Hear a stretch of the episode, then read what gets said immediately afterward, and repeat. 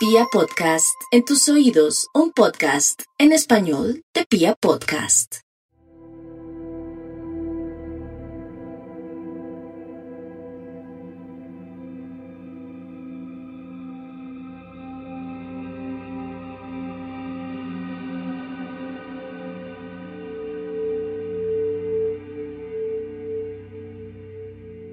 En Colombia hay más de 3.500 agentes del ESMAD, Escuadrón Móvil Antidisturbios de la Policía Nacional.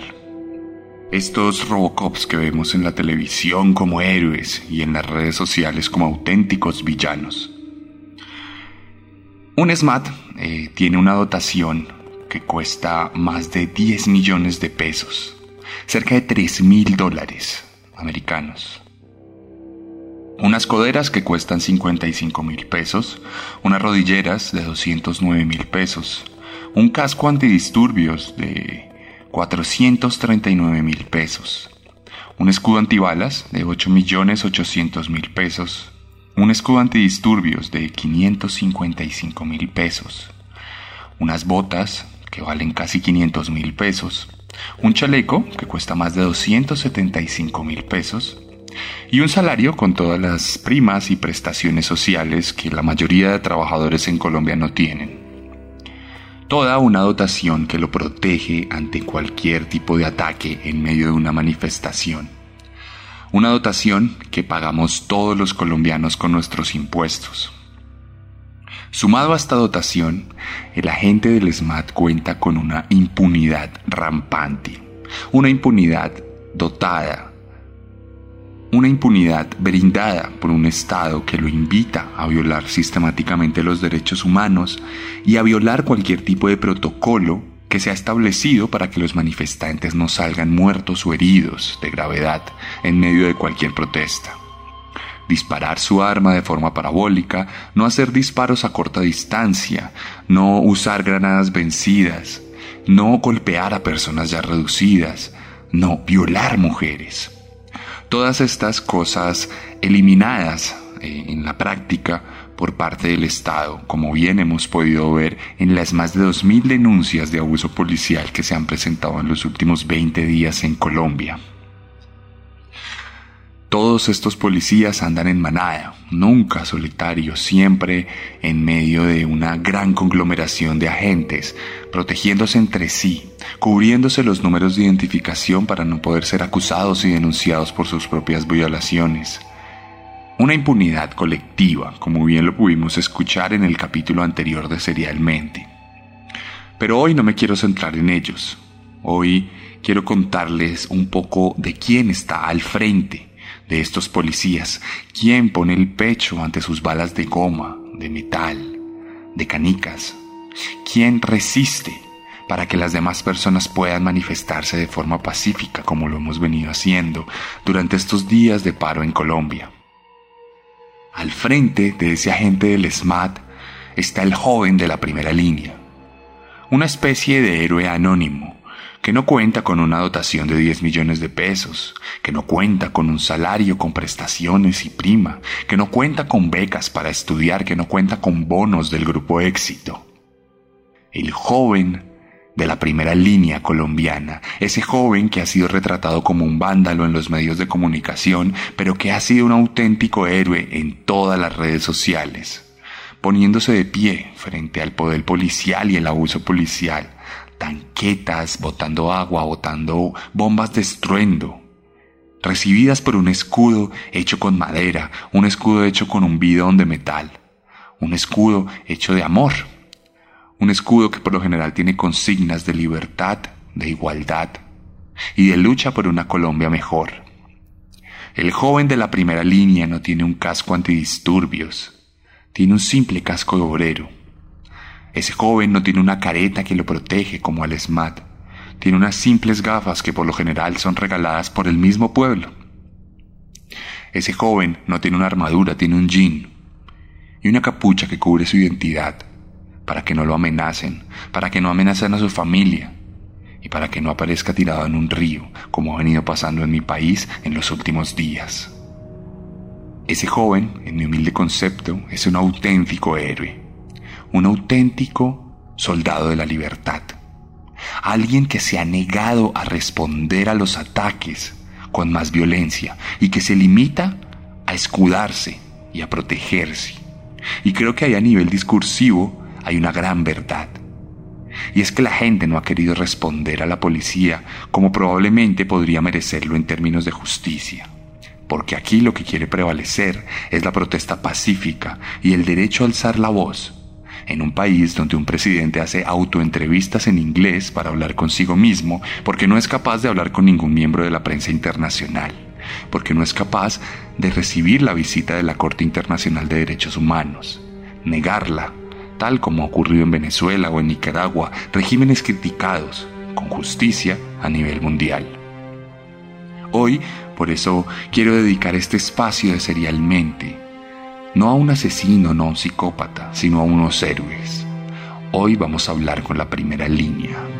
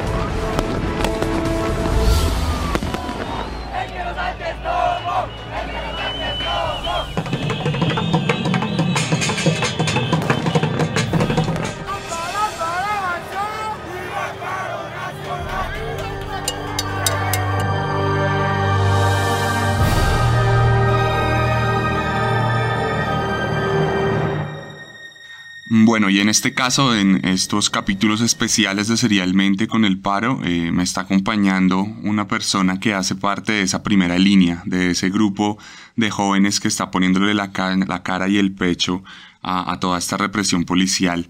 Eh, muchas gracias por venir. Eh, buenas, ¿cómo está?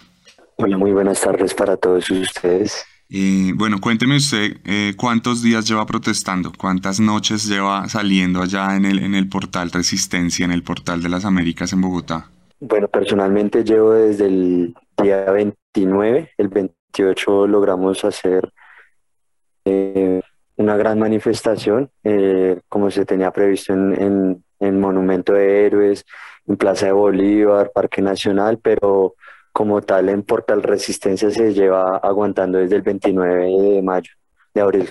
Y bueno, en, en, Bogotá y en el mundo y en las redes hemos visto eh, muchas imágenes de, de, la primera línea de lo que es resistir frente a las tanquetas de la policía, frente a todo el tema de, de la violación de protocolos y derechos humanos. Pero en este caso me gustaría que usted le contara a la gente que nos está escuchando ¿qué es la primera línea? ¿Qué, qué, ¿Qué son este grupo de muchachos que están parados frente a la policía? ¿Cómo la definiría usted? Yo definiría mi propósito personalmente y espero que sea la de las demás líneas.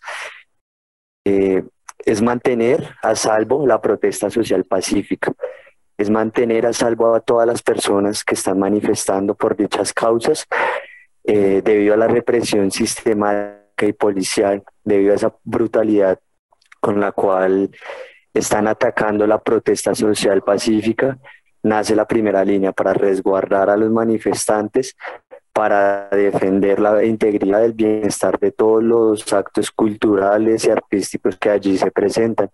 Entonces nos cubrimos con escudos eh, a través de, de las diferentes líneas también es, mantener ese, ese, esa calma, ese, ese hábito que se está llevando día a día de estar allá presente en una voz pacífica, en una bandera de paz, pero desafortunadamente la brutalidad ha hecho que, que se pierdan ojos, se pierdan vidas y, la, y nosotros nacemos y va a seguir naciendo cada vez que haya una protesta social pacífica, la vamos a, a, a poder defender. Y en su caso personal, usted, digamos, hablando a título personal, eh, ¿por qué eh, hace esto? ¿Por qué, qué lo motiva usted a salir noche tras noche a defender la protesta pacífica? ¿Qué lo motiva a, a, tener ese escudo, el casco? ¿Qué lo motiva, digamos, a exponerse a la represión policial? ¿Por qué lo hace usted día tras día? ¿Por qué le ha metido tanta energía a esto? A mí me motiva eh, tal vez el ser la voz eh, de toda esa desolación, de toda esa desigualdad que vivimos en este país, es, es el, el, título que yo llevo a representar esa voz de los que no pueden, de los que tienen miedo, de los que han sido callados por noticias falsas. Entonces, a título personal, por todas las violaciones, todos los secuestrados, todas las torturas que se han presentado por parte del Estado, seguiré manifestándome por los que no tienen voz, por los que hoy no tienen agua, por los que hoy no tienen alimentos. Esta desigualdad ha dejado que muchísimos por necesidad sigan sus vidas laburando, trabajando en X o Y motivo, pero habemos otros que afortunadamente podemos estar bajo una capucha, bajo un casco, para poder defender y poder manifestar lo que está aconteciendo en el país. ¿Y cómo es el día a día? ¿Cómo, cómo es la rutina en la protesta, en la primera línea? ¿Cómo, cómo, cómo es ese pasar de las horas? ¿Qué hacen? Eh, ¿En qué cambia? ¿Cuál es la dinámica? Bueno, como tal, la dinámica es con nosotros como los grupos activos de Bosa, porque hay que entender que el portal de la resistencia está conformado por las dos localidades de Techotiva y de Bosa. entonces, en Kennedy ya están manejando pues cierta organización, en Bosa también estamos manejando cierta organización. Tratamos, hasta ayer logramos hacer algo pedagógico, pero el día a día es levantarse temprano, alistar su almuercito, eh, recibir la bendición de la mamá y vámonos para, para el portal a colaborar, a montar la olla, a, a, montar sonido, a hacer pancartas, a pintar, a dibujar, a, a, a, gritar arengas, a motivar a la gente a que lleguen, nos apoyen, nos colaboren. Mientras que a las horas de la noche se sigue manteniendo esa paz, esa cultura. Ocho y media de la noche alguien eh, de la policía, alguien con autoridad nefasta da la orden de que eso ya se tiene que acabar, así sea pacífico, lo que sea, entonces es ahí donde entramos a, a proteger a las personas. Que a las ocho y media en el Portal de las Américas inicia, eh, digamos así, una depuración de gente para que se vayan a descansar, sea en una casa, sea en una caja o en el patio, donde sea, pero de lo que quieren hacer y, igual vamos a seguir haciéndolo todos los días, levantarnos, recibir su almuercito y vamos a colaborar al portal. ¿Y, ¿Y, cómo se organizan? Digamos, ¿cómo, ¿cómo está compuesta la primera línea? ¿Todos hacen lo mismo? ¿Todos tienen el escudo? ¿O digamos hay labores logísticas de primera, segunda, tercera línea? ¿Cómo funciona, digamos, esa dinámica de, de organización entre ustedes? Pues ahorita tener como unas cabezas, tener un, orden jerárquico ha sido como algo, como, como algo de miedo, porque la verdad vivimos en un estado donde la represión, más allá de la adrenalina de quemarse y, y, de lanzar objetos, la represión va siendo cada vez más eh, investigativa. Entonces procuramos de manejar una verticalidad donde, supongamos, mis cinco compañeros, unos a otros nos conocemos codo a codo, llegamos allá y hablamos con otros que ya también están conformados codo a codo, sea un parchecito de cinco, de diez. Ellos ya se conocen más los que yo ya conozco con mis otros cinco, más los otros que llegan.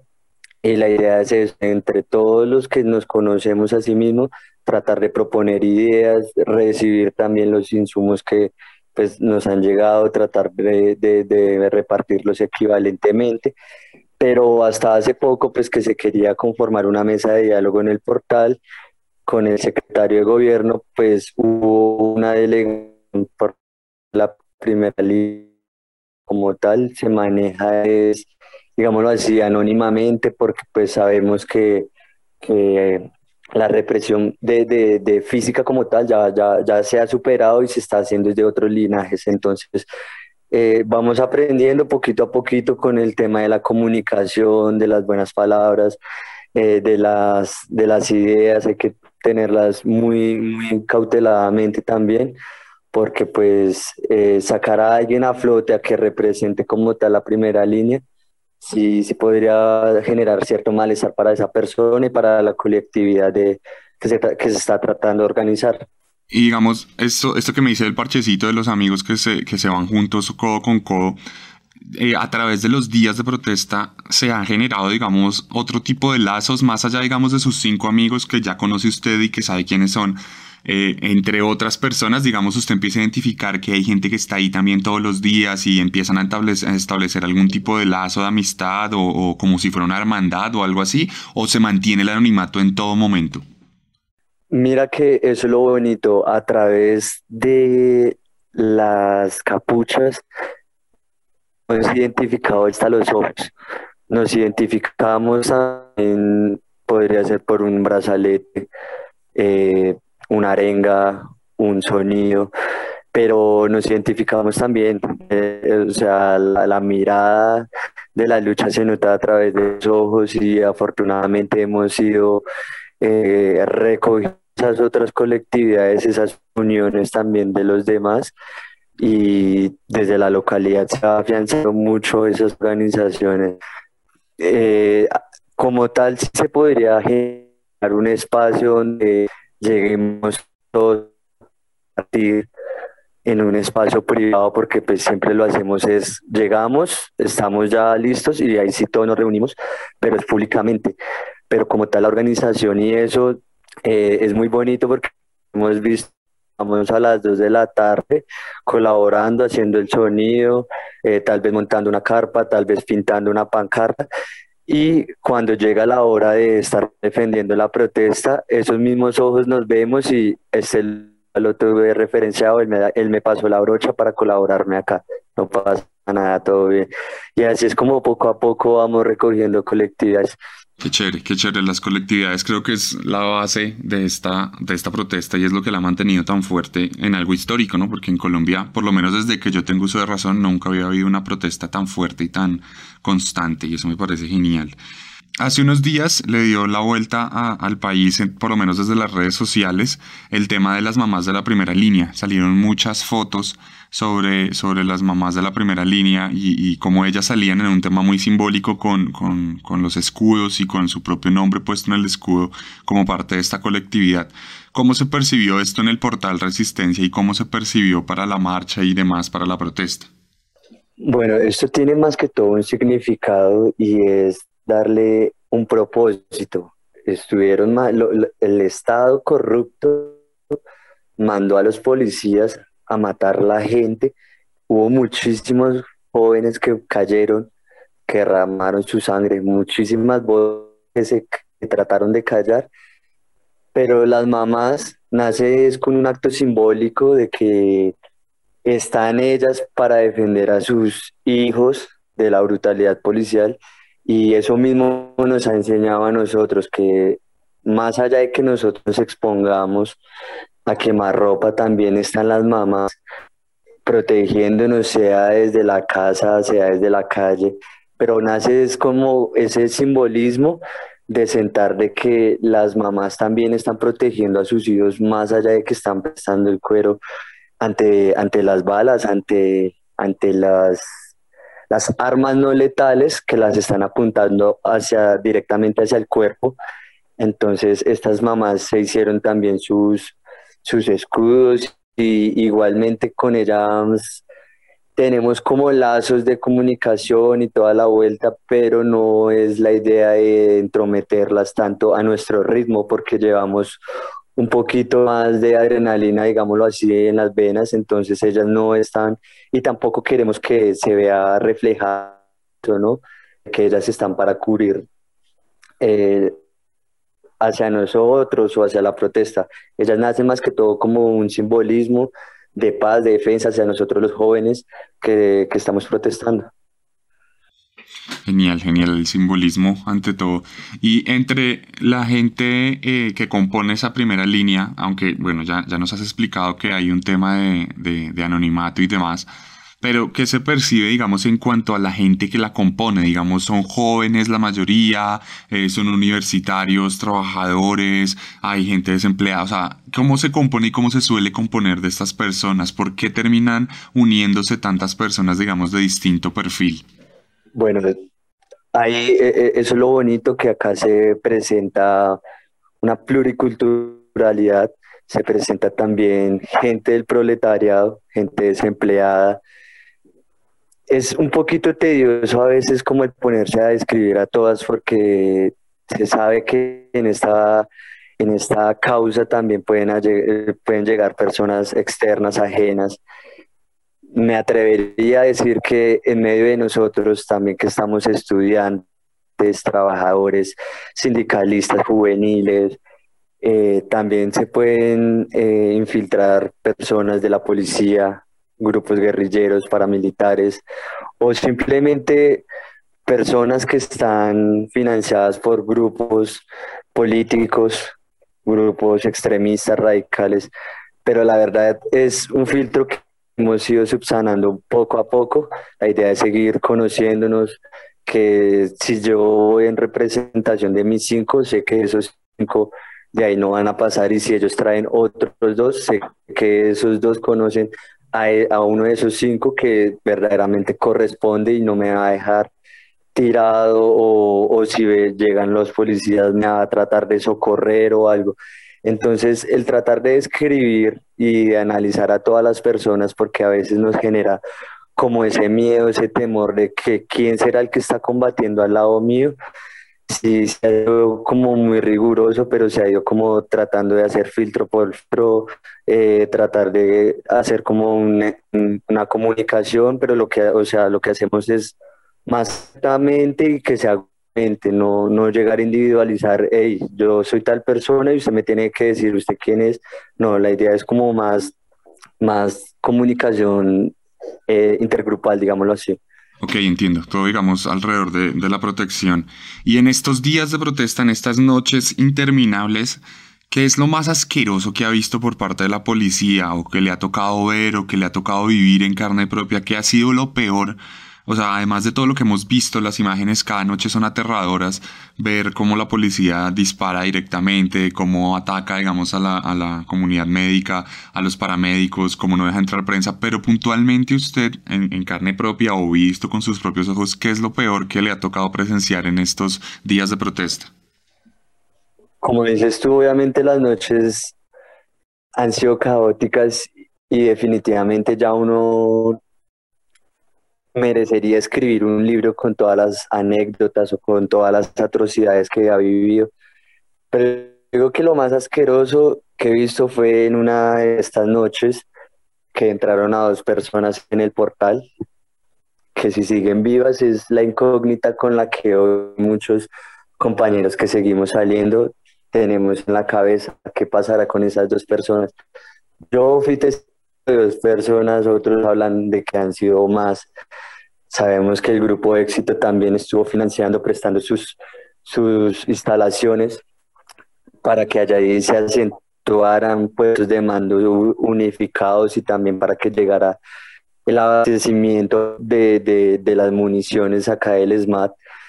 Pero más allá del que estén disparando a cuerpo con la, con la marcadora, la two-fly, con las diferentes armas, y el que las estén hechizando, que les metan otro tipo de munición, que ya no son las de goma, sino también canicas, balines como tal, lo más asqueroso es qué habrá pasado con esas dos personitas que entraron al portal y a son de hoy no se ha escuchado o no sabemos si amanecieron sus cabezas en otras bolsas, como lo ha, pasado en Kennedy. Entonces, muchísimas acciones dejan en, en por reprochar hacia ellos, pero eso es como el enigma más grande. ¿Qué habrá pasado con esas dos personitas? Y más de, de 200 desaparecidos en Cali, casi 500 alrededor del país.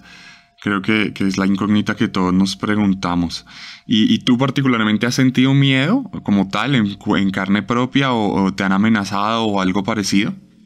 Yo me atrevo a decir que sí, muchos de nosotros también, los primeros días, para nadie es un secreto de que llegaba a los matrimonios que vienen compuestos por, eh, por que de fuerza disponible normal y atrás vienen los SMAT. Eh, la verdad, a eso es el montón si se les ha generado muchísimo miedo a varias personas. Eh, los primeros días miraban a los del SMAT cómo salían del portal caminando y la gente salía despavorida, pero eso se ha ido minimizando, se ha ido minimizando eh, gritando, el haciendo asistencia, el también hayan otros compañeros al frente de la tanqueta va empoderando a las otras personas de que no debemos correr si debidamente no estamos haciendo nada malo, estamos protestando y debemos quitarnos ese miedo. Entonces yo creo que personalmente poco a poco se ha ido quitando ese miedo.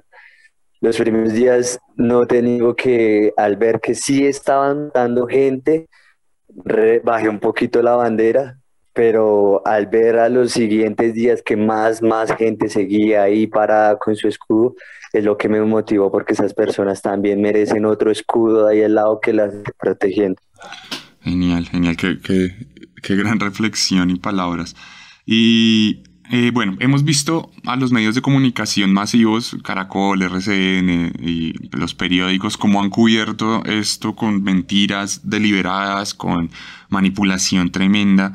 Eh, pero ¿hay algún medio rescatable? ¿Hay algún medio de comunicación que haya ido a entrevistarlos o que haya ido a cubrir la verdad de lo que está pasando allí? ¿O, se limita más que todo a los medios alternativos independientes? ¿O hay algún medio del que podamos decir, no, ellos estuvieron y al menos eh, tuvieron la, la delicadeza de preguntarnos y de hablarnos? ¿O nada? Medios de de comunicación solamente trataría de rescatar a, noticias del Canal 1. Ayer tuvimos un, e, un, evento pedagógico también enfocado hacia los niños, que a ellos hay que también eh, darles como, como esa prioridad durante todo este conflicto. Ya nuestros viejos se quedaron con, con, esas noticias de Caracol y RCN y precisamente ellos acá no han venido porque han tratado de hacer cubrimientos, lo hizo City TV, el primer día ahí dijo como una babasada y al otro día también fueron a sacar unas fotos y no se le permitió. Entonces se les dijo, para que ustedes tengan el acceso como todo el mundo lo tiene, si lo va a hacer, hágalo sinceramente, verdaderamente, porque ustedes son también parte del pueblo. Pero desde ese día solamente sacaron un par de fotos y ya, pero solamente y lo que nos mantiene vivos en este momento son los medios independientes. Así como yo estoy dando este testimonio en este podcast, que espero que muchísima gente lo pueda replicar, solamente muy poquitos que se toman el trabajo como tú lo estás haciendo, independientemente de, tratar de exponer esto. Pero algo que, que digamos de que Caracol, RCN, City TV y esas grandes multi millonarias eh, en, el tema de comunicación y tele, teledigitación. Eh, eh, siempre han sido patrocinadores y siempre han sido intermediarios del caos, del miedo, de la zozobra. Y, y, qué bonito que ustedes traten de exponer esto hacia la verdadera realidad de Colombia, hacia los demás que por alguna u otra razón no, no pueden salir.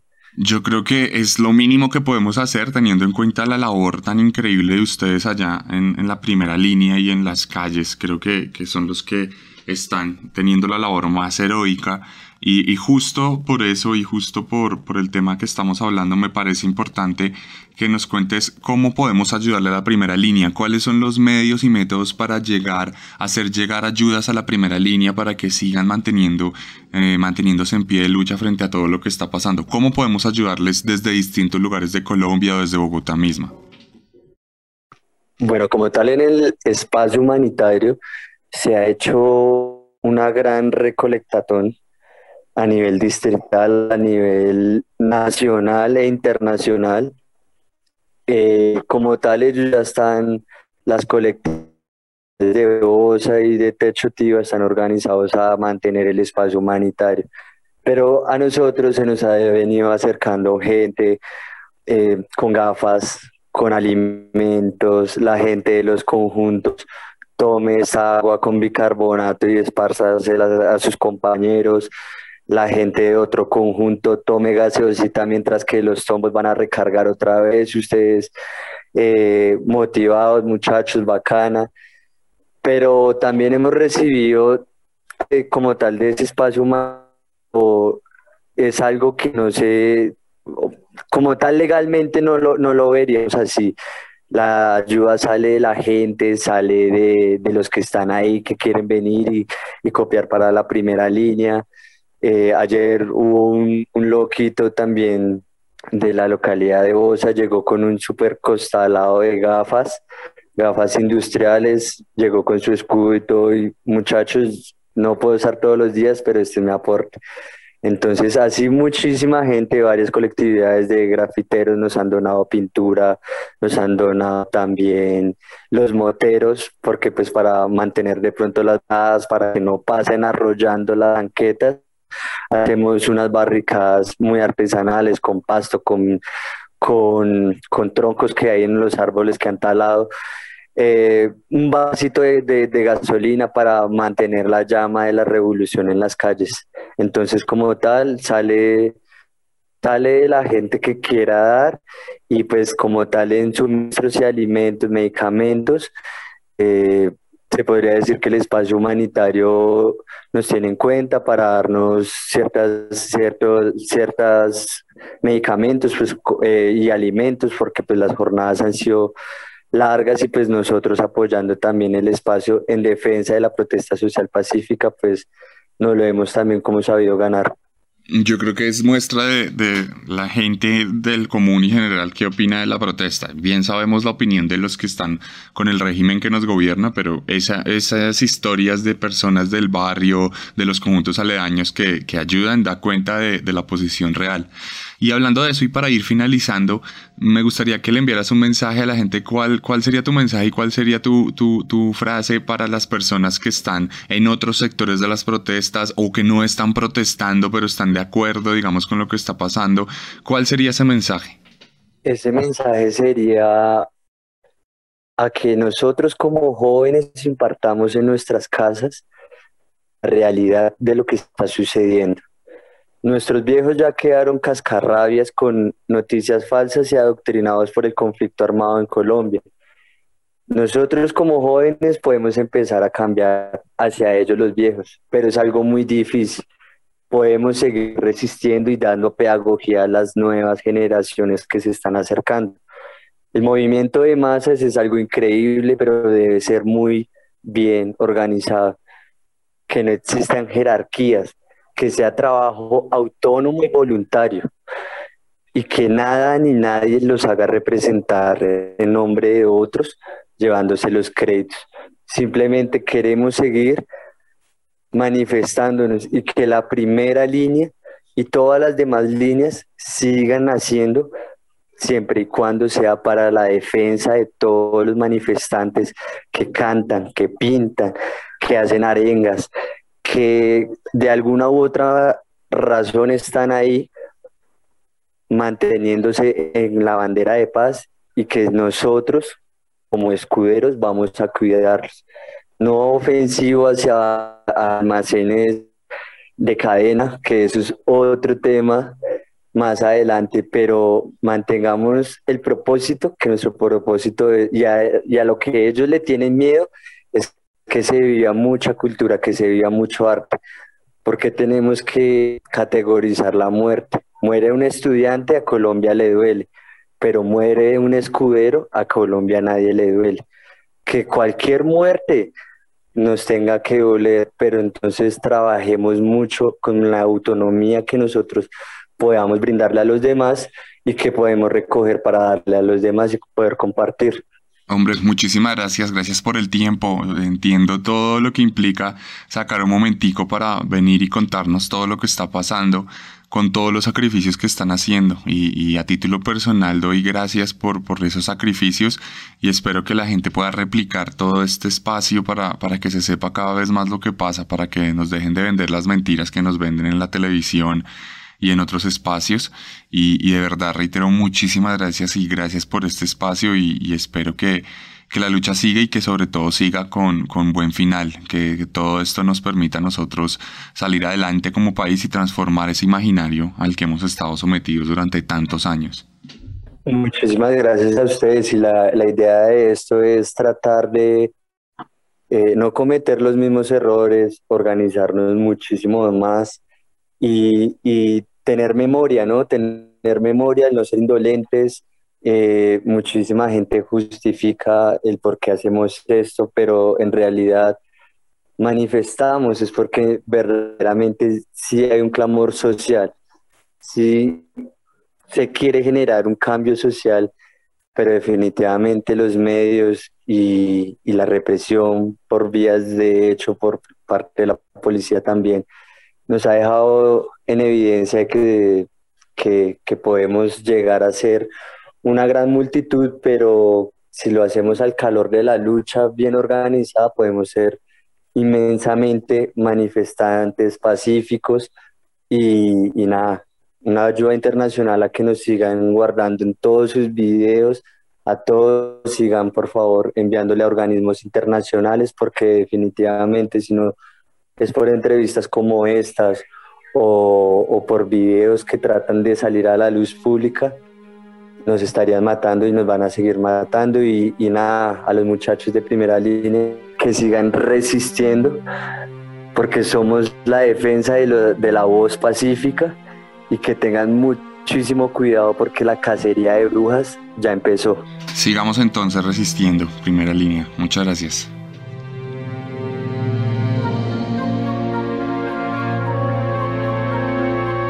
Lamento profundamente con mis oyentes lo que está ocurriendo en Serialmente en los últimos capítulos. Hemos hablado de otro tipo de psicopatías, hemos hablado de otro tipo de asesinos, hemos hablado de otro tipo de cosas distintas.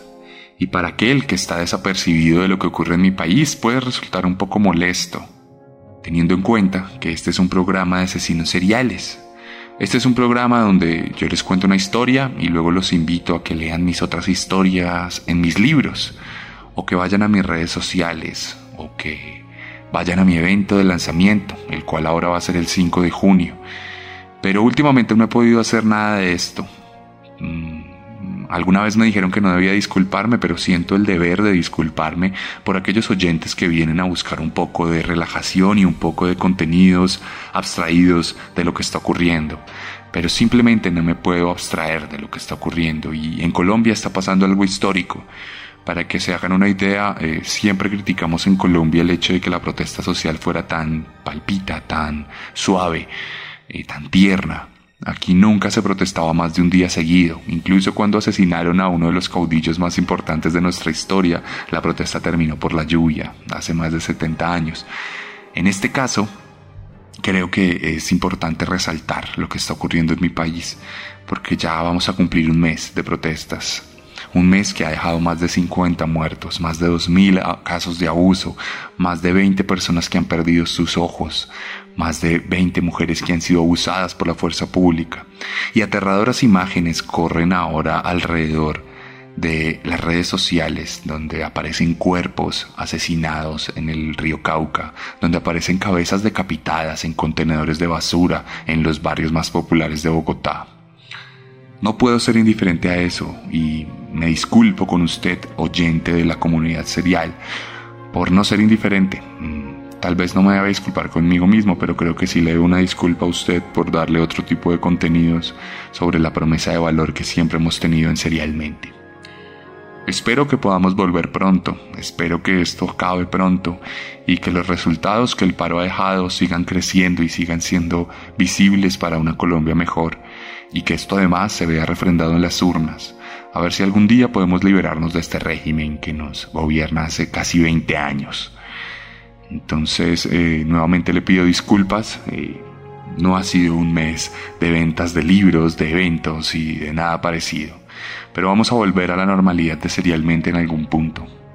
Solo le pido un poquito de paciencia, oyente de Serialmente. Muchas gracias por la audiencia, muchas gracias por la escucha y lamento que eh, durante estos últimos capítulos sea mi propio país, sea Colombia y mi propio gobierno el que nos demuestre que siempre podemos ser peores.